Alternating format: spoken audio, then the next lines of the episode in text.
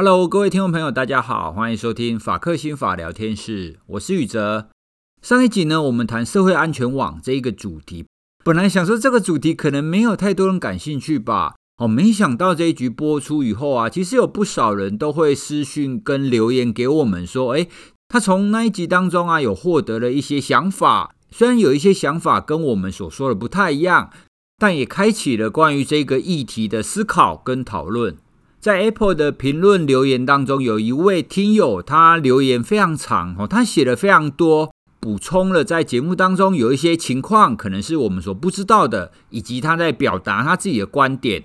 另外啊，我也要在此再一次提醒大家，我们的节目其实没有办法对一个主题讲清楚、说明白啦，因为节目的时间有限嘛。大概只有三十分钟左右的时间，像社会安全网这个议题，它怎么可能会在三十分钟就可以讲得非常清楚跟详细？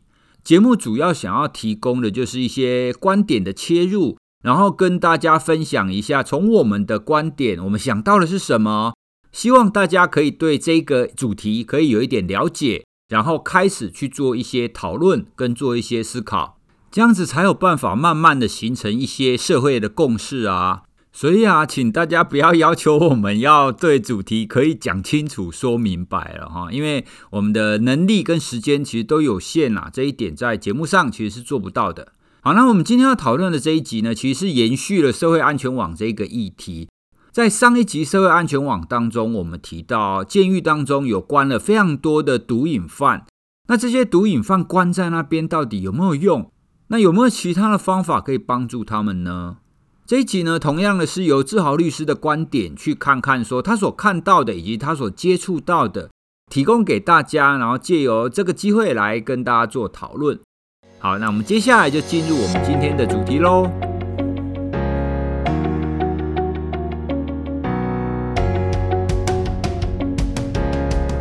我们上一次的主题当中啊，我们谈了社会安全网这个概念。当中的讨论当中，赵律师有提到一个议题，我觉得很有趣。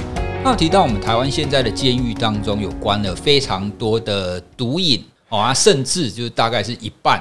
好了，那我们关了这么多毒瘾的犯人，我们整个的毒瘾使用的情况有降低吗？看起来好像也没有嘛。那要怎么样可以更好？关的年限把它提高吗？我们把它变得更严重，那这样子大家都不吸毒了吗？还是我们可以借由其他的方式？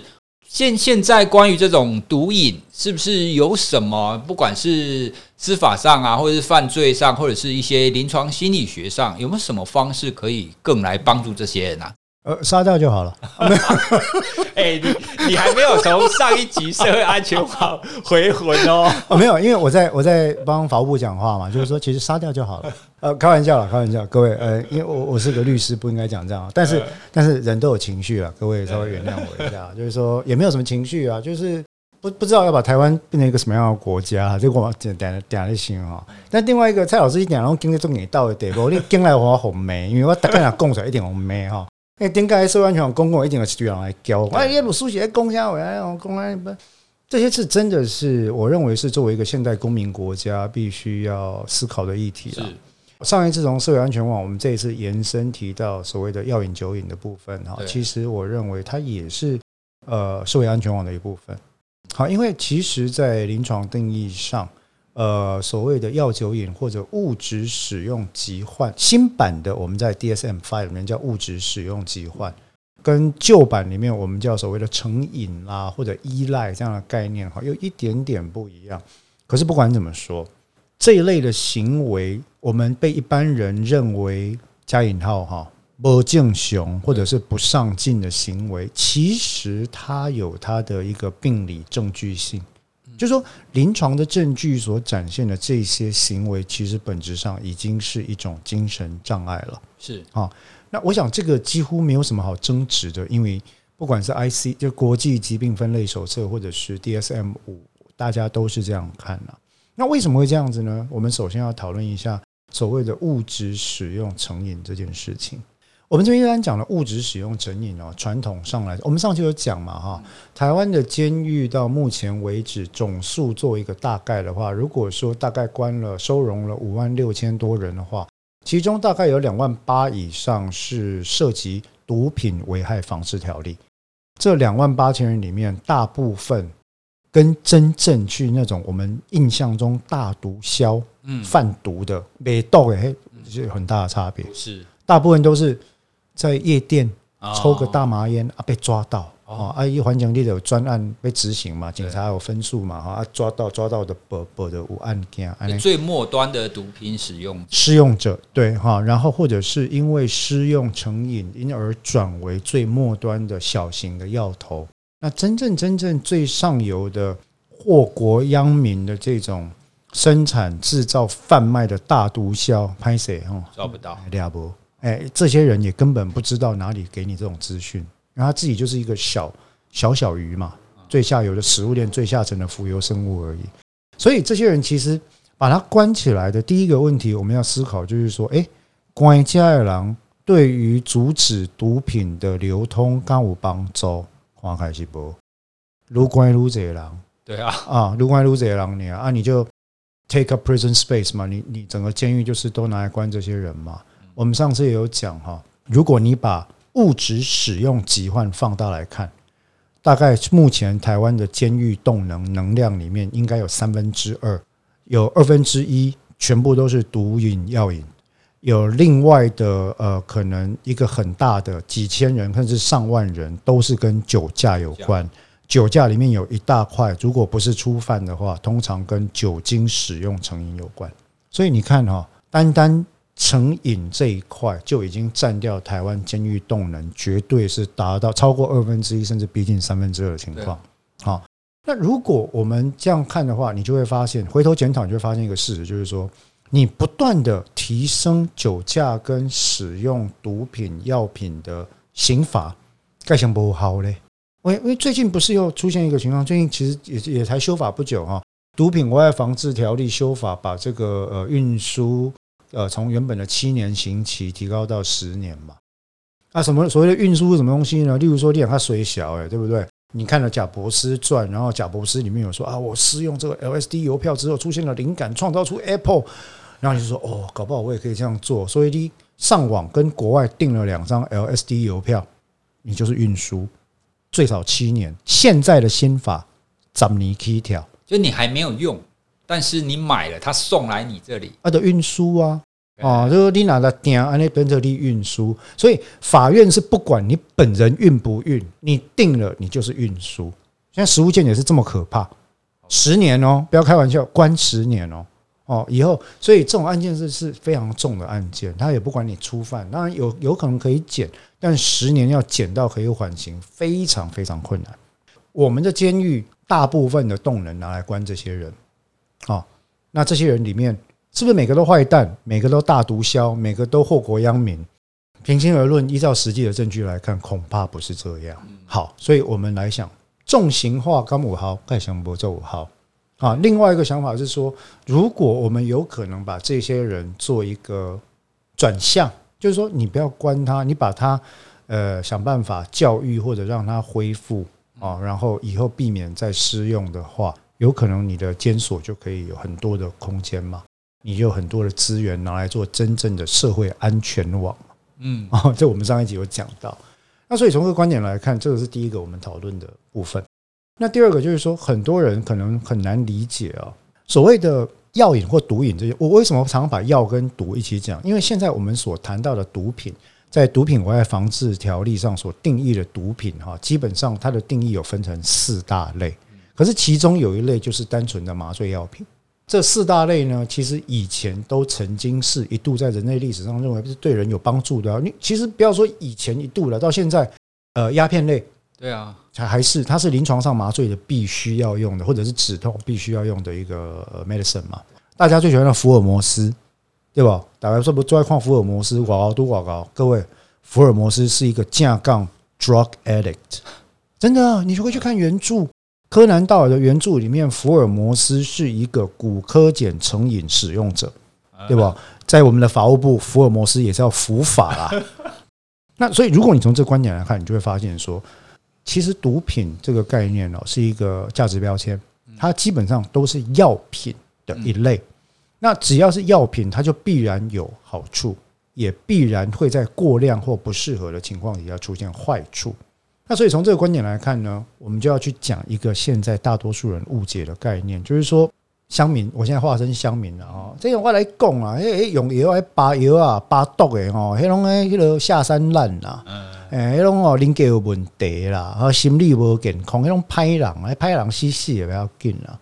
啊，像这样的乡民的声音，其实我们听到很多，我不会怪他们，我也不会觉得这种想法有什么本身有什么重大的问题。为什么？因为那直觉嘛。可是他不了解的是，其实。在毒品或药品的施用上，这件事情它不是单纯的一个不好的行为而已，它本身具有它的病理性质。为什么我们在现代在讨论到精神障碍或症状的时候，我们都会把毒药品的滥用列为精神疾患的一种太阳？因为临床上其实讲比较疏松的一些诊断标准，细部的我们不讲了哈。至少它有四个基本的原则来诊断一个人是不是有毒药瘾。第一个，它会有 physiological 的 dependence，它会出现心理上的依赖。依赖艺术原那呢，我我不用我会觉得很难过，我 craving 的时候，我有那个渴求会出现。那第二个会有生理上的依赖。各位，你不要以为只有心理啊生理依赖，所以把它隔离就好。这是为什么关人没有用？关人，你是把他把这个人关起来，你是把他暂时这个这个生理渴求给关掉，对不对？可是他的心里面的这个依赖你关不掉，你需要有行为策略来做治疗。阿丽娜不知道低，It's always there，就你的心魔都在。你只要有一天出狱，个跨掉当的用，比如说我酒瘾啊啊，我我公共危险罪你被关，我以前就有这个当事人六进六出啊，公共危险罪六进六出。哎，差一点变赵子龙。对，好，我想说，那那个案子我辩护到最后，我真的很堵烂，我直接站在法庭，因为检察官说要求处重刑嘛，我直接跟他讲说啊，不吸刑好不好？公维权同判西行好不好？六进六出，显然科学证据啊，医院的鉴定都说他有成瘾嘛，成瘾你关他没有用啊，成瘾你要治疗他啊，啊不，后盖伊不是弄死别人，得弄死他弟呀。那如果撞死别人或自己，今天在法庭的审检辩，你不用背这条命吗？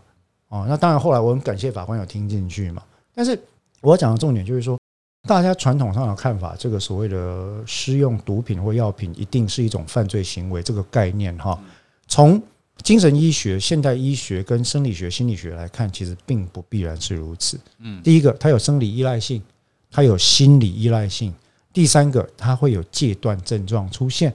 特色，所谓戒断症状的，也供你那个呃物质来源一旦断绝之后，它会出现非常严重的，我们叫 withdrawal symptoms 哦，它会它会出现很多症状。那最后一个是什么呢？大部分这些成瘾者，他的内在外在的思考、时间、资源，都会用来放在跟这些物质、寻求这些物质或者施用这些物质相关的方面上。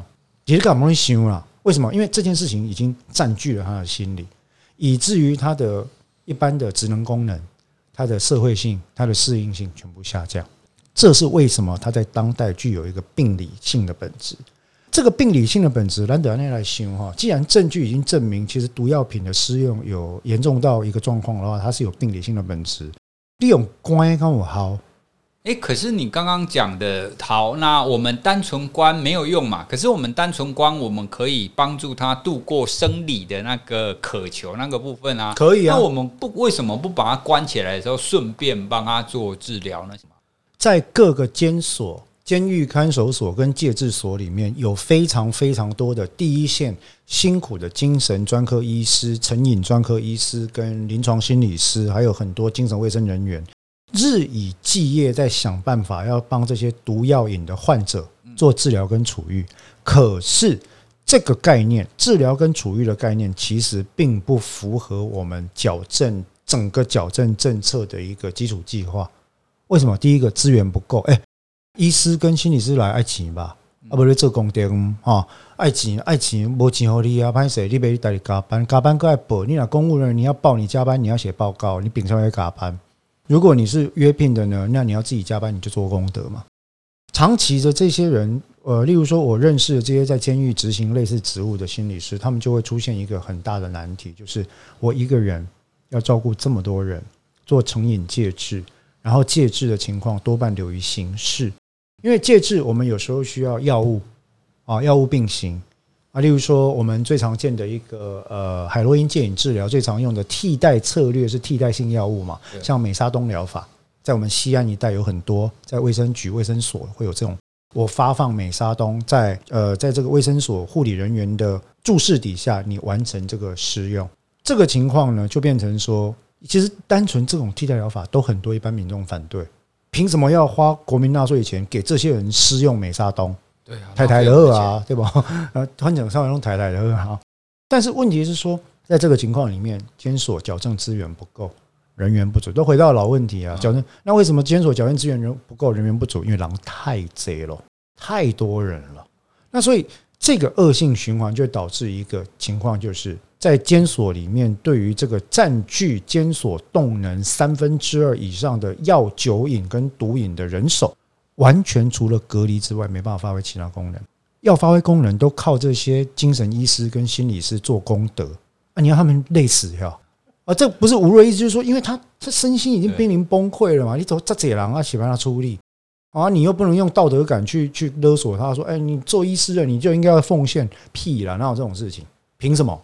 也是人啊，嗯啊，那所以你国家要害人，其实你是就是不能这样做了，就是说你你提供一个无效的呃治疗策略，其实没有治疗策略啊，那什么东西就交给这些人凭着热情去燃烧，这个是不对的。所以目前的情况应该说哈，我们在矫正机构里面针对药瘾、酒瘾、毒瘾进行矫治的手段，除了物理性质的隔离，就自由行嘛之外，几乎没有任何本于实证的、具有系统性的、有临床效能的全面性的疗法。我这样讲，我我良心绝对过得去，人力也不足，知识也不足，系统性资源也不足。而且监所的所方也没有这方面的认识，他也不准备 support 了。啊，监所的所方老板是谁？法务部嘛，又回到了伟大的法务部嘛，哈。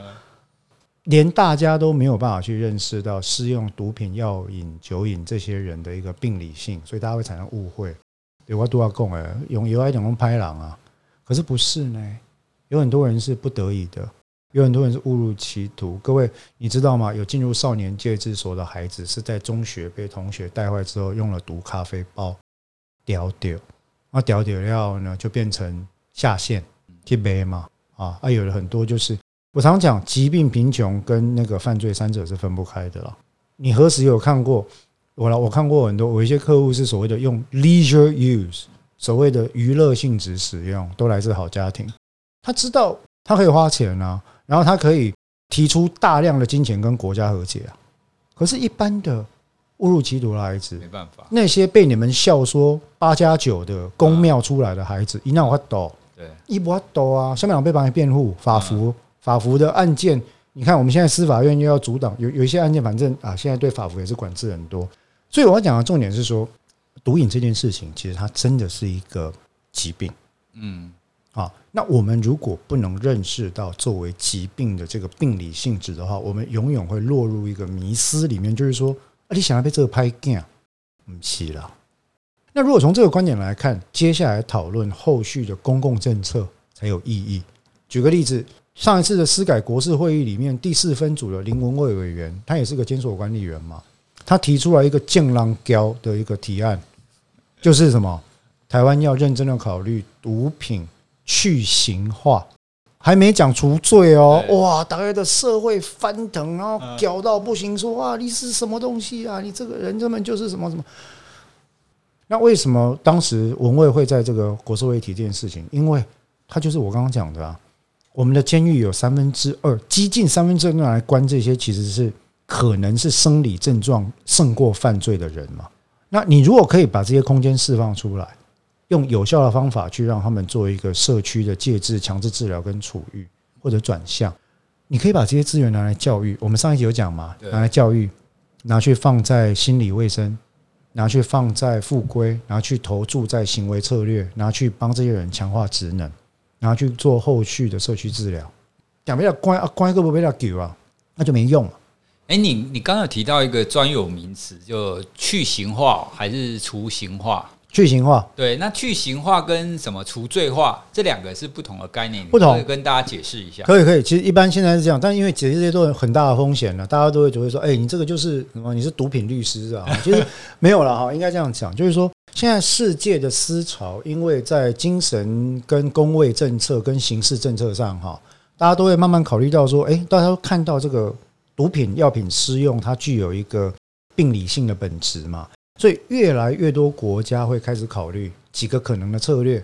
第一个策略叫做从根本根治，是不是一部分或全部的违禁麻醉药品，我全部不把它变成刑法上处罚的行为，这个去刑化或者除刑化，就是说做这件事不是犯罪了。OK，好。啊，第二个啊，对不起，这叫除罪化啊，除罪化。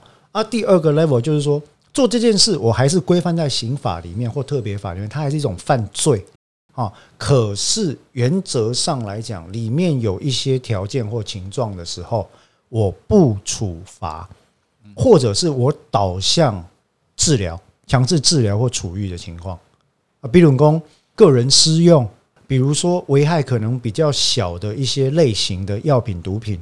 比如说，他持有的功课数比较少的状况，而且没有散布的状况，那这种他就觉得这危害不大嘛，啊是无无被害者犯罪，那你罚他有什么用？你不如把他的观念矫正过来，啊，这就是所谓的去刑化。哎，第一个是除罪化，对，然后第二个是去刑化，那第三种就是不除罪也不除刑，但是施用中途分项或分流处遇，转向或分流处遇，意思是说。你的行为还是犯罪，依法也还是要处罚。可是，在处罚之前，法律跟行政体系再给你一个机会。比如说，英国模式，英国对于特殊药品或毒品的施用或持有，在一定公克数以下，警察具有第一线裁量权，因为查到都是警察嘛。警察，例如说，我今天查到你一个 constable，我查到你抓出来一看，说，哎，持有大麻烟两公克。法定五公克才要强制举发，那你这两公克，法律给我警察权限，就是说我开一张单子给你，叫 Final Warning Ticket，跟你讲说警告一次，下次再抓系统有我我就要送你进去法律系统了。哦，那为什么会这样子？它就是一个政策选择。那当然，我们刚刚讲的这几种情况，世界上各大国家现在基本上都还很少有采取全面除罪化的，大部分是采取部分或。全面的去刑化，例如葡萄牙模式，如果我没记错的话，它不是除罪哦，打开门公我们钓鱼，它还是犯罪。但是呢，一定的公克数以下，单纯的私用，我讲了用这件事情，啊，为了私用而的目的做的持有这两个行为可以不罚，所以还有啥？还有一个去刑化。去刑化。那在葡葡萄牙以下，例如说澳洲啦、荷兰啦啊，那欧洲啦。它很多就是采取部分去刑化，然后，例如说，我们台湾是既不除罪也不去刑，但是我们就会考虑到有转向的可能，很小很小一部分。啊，例如说，这所谓的这个诶缓起诉啦啊，然后强制治疗处于这种东西，就搭配着用，但其实我们还是以监禁为主啦，台湾是以监禁为主，而且是越来越重。那你刚刚说的那一些欧洲的国家，他们用这种去刑化或者是部分除罪化，对于他们的这种毒品的施用是有改善的吗？实证研究显示，英国跟葡萄牙的例子，还有荷兰三个国家的例子是，依照他们的研究，在改用了部分或全面的去刑化之后，监所的空间、监狱收容人的人权、监所管理员的负担。以及全国毒品适用的状况也获得了全面性的改善，这大家可以自己去查，这不用听我讲。你去打葡萄牙模式，或者打 Portugal Drug War，然后相反的一个案例是什么？是美国。美国从雷根时代开始对毒品宣战开始，毒品监禁人数一路飙升，越来越多。那卢金郎那这，你在看嘛？到今天为止，其实没有什么用。哎，那他们那一些做去刑化或者部分除罪化，他们除了在法条上，然后做这些修改以外，他们还有做什么事吗？总不可能就是法条修改完，哎，大家就是哎，我那那我就不使用。哦不，当然没有，当然没有，因为因为对这些人来讲，最重要的，我们刚刚都讲说，我还是希望各位听清楚我们讲的哈，在国外的案例里面，这些人可以一部分不处罚的前提是两种可能性，第一个他自己用。第二个，他为了自己用而持有，可是运输、制造、贩卖、生产，这是一定要罚，而且一定成罪，这个几乎没有国家是例外，因为那就是毒枭嘛。好，那那是严重危害国民健康的行为，诶，一点开坏嘞，而且是重罚，这种不义瓜。但是刚刚蔡老师提到说，对于这些私用或者是为了私用而持有的人呢？他们的策略就变成说，我不给你用刑罚，是因为刑罚没用，不是我不管你。嗯，那我怎么管你呢？我把它转移到分流处遇到社区治疗跟强制戒治。它有有一些例会采取所谓的强制戒治跟中途之家混合模式啊，有一些会采取精神卫生法庭或药毒品法庭模式。像诶，我自己去过美国的这个华盛顿 DC。哦，他们的呃，District of Columbia 哥伦比亚特区，他们就有所谓的 Drug Court，实行的非常好。那个 Drug Court 就是说会有个管师，会有检察官、法官，然后会有辩护律师，会有呃专属的精神专科医师，针对个案状况进行评量。你只要完成我们所帮你开立的一个戒治计划，检察官这边就会同意免起诉或撤回起诉。接下来，如果你进去，例如说中途之家接受辅导，然后过一段时间学习技能出来，那你还会有其他的奖励。你要把这个介质的网络延伸到他离开司法体系之后，那个才有用啦。是，哎，因为司法体系本身不能做什么，司法体系就是处理问题出来，我们才能补破网而已。所以重点是之前跟之后，之后，哎，这两端比较有用。葡萄牙模式也好，英国模式也好，嘿嘞。欧洲模式也好，或者是像现在美国奥瑞冈州也刚刚公投通过部分药物施用除呃去刑化不罚了，为什么不罚？不好啊，所以他们决定用什么代替？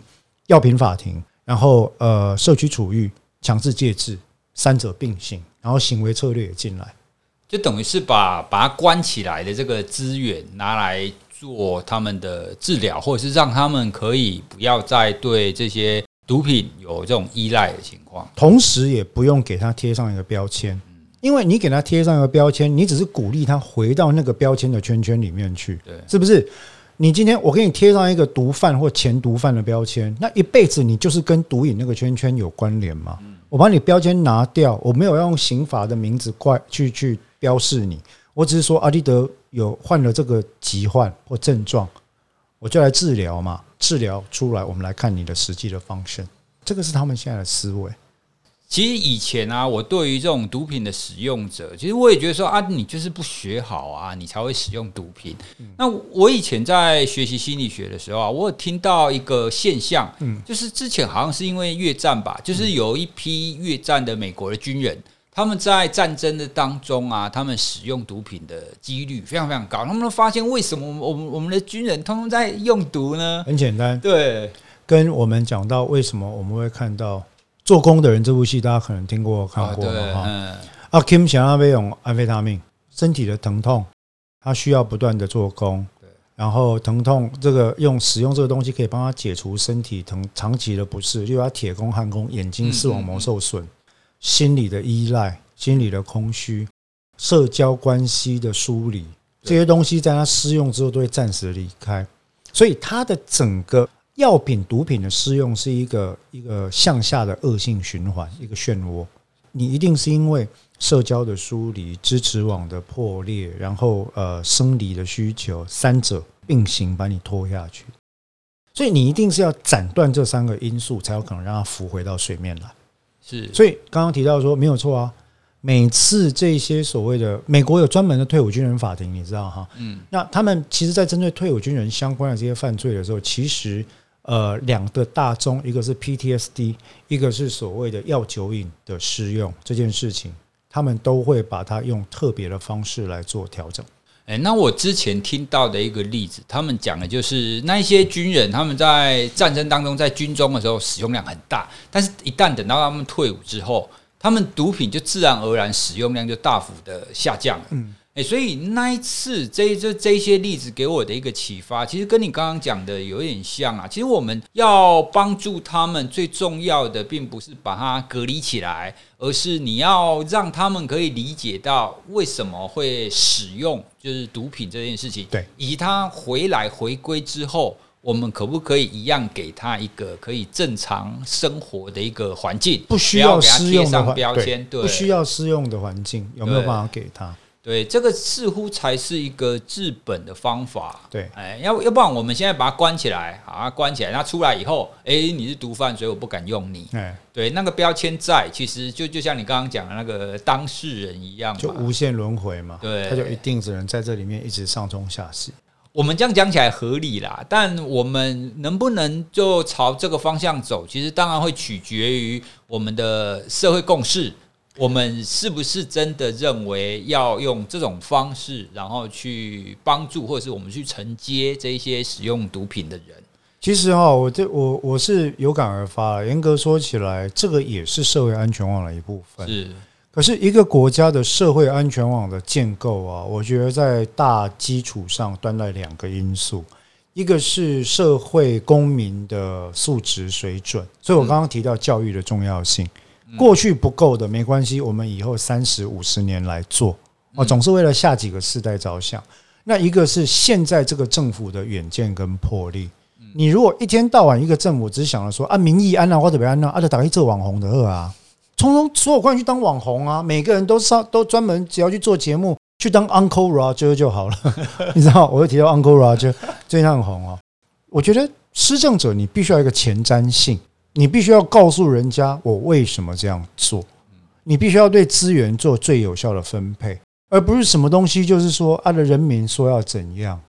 各位，霸凌也是多数人要决定要凌迟少数人，你知道吗？啊，这时候要不要以民意为依归？干嘛？哎，不行吧？啊，不然反霸凌法是在干嘛的？对不对？玫瑰少年叶永志他就是性别霸凌死掉的啊。那你怎么这时候法务部不出来说？那多数民意决定要霸凌他啊，你你这时候又不这样讲了，所以 I don't understand，就是说民意这个事情不能拿来作为施政的借口。有些事情你知道不是很受欢迎，但它是对的，你就要设法一边说明，一边不至少不要往错的方向移动。你不能说我又不说明，然后一边就往错的方向移动，然后一边说哎，人民没安呢。嗯，啊，没啊，关你心里这官位重不重？我我选我选网红当官就好了，坏了算力啊！我我觉得这个是一个思维上的问题啦。是，那当然我们这样讲，很多人觉得说你唱高调，对不对？政府官员又说哦，我选票比较重要啊啊，起码人民的胳膊记得追准呢。我觉得其实那是很轻视台湾人民的一种讲法，因为很多时候我们对于一个议题或者一个意见的偏执，是来自于第一个我的无知。第二个，因为无知产生的恐惧或情绪绑架了我，嗯所以你处理掉无知的问题，你让人民充分的发泄情绪之后，你就来处理后续这些比较有那种理性沟通的事情。你看司法院花这么多钱在广告国民法官法，对，做的多好，大家开始慢慢说，哎呀，国民买在这块公安的礼拜，好，那当然那是背后大量的银弹然后跟这个宣传攻势，可是这或或许也可以。Make a difference，而不是说开口闭口就是民意民意，我觉得这个说法其实是不行了。其实我自己对刚刚你你提的啊，我们对台湾人民有没有信心？其实我们从性别平权这个角度来看，我们台湾人民应该还蛮有信心的啊。我一直认为，对啊，那在这一点上，我们可以在一个世代，我们就可以让很多的一个想法做蛮大的一个调整。对。对，所以不是不能做，而是我们要更花一点心思，然后真的要更多的人投入去谈这件事了。是，那当然，另外一个我也想呼吁这些针对特定议题来推动运动的朋友们，可能也必须要认识到“一荣皆荣，一入皆入”的观念。在人权价值的追求上来讲，如果你会跟自己讲说“我只关心这个议题，其他的我都无所谓”，那是一个错误的概念。台湾能够走到今天，你会进展，例如说我们同婚或者相关运动的进步这些事情，其实还有很多还没有做到完美的地方。对，有很多沟通还没有做好，这些东西都会影响到其他的人权面向。反过来，其他的人权面向的追求也会影响到这个概念，因为概念的影响是有渲染性的。我我是想要说，其实我们可以不要太多这种所谓第一个啦，不要走基本教义派。那第二个，尽量不要用至少门前雪式的沟通方法，就说我我只谈这个议题，其他我都不谈。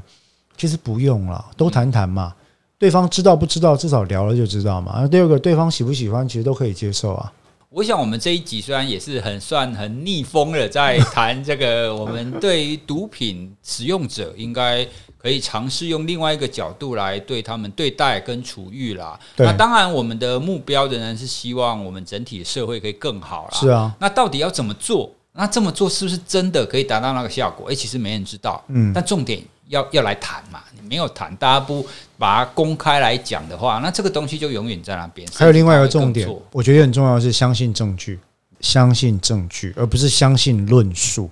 对，欸、相信论述是不够的，要相信证据。是，那这也是我们这个节目最大的一个宗旨啦。我我们是希望可以有一些有根据的东西来支持一个政策或支持一项行为。可惜哈，那个广播讲没有这个 podcast 的科普类啊，要 不然得一报名啊。搞不好再过几年就会有哦。哎，好，这样不错，这样不错。OK，好，好，那各位听众朋友，我们这一集就到这边喽。那希望我们可以带给大家一些想法啦，哈。那当然不见得我们一定是对的，但是至少我们开启了这样子的一个对话，我们开启了这样子的一个讨论。嗯，那希望我们可以慢慢的来让大家针对这个议题可以有更多的想法。真的有对话就有机会了，嗯，然后不要把彼此好像意见不同就当仇寇一样，就我都是坏人，没有啦，都聊一聊嘛。是，不同意就不同意，又不会怎样。好，那我们这一集就到这边喽，谢谢大家的收听，谢谢各位，拜拜。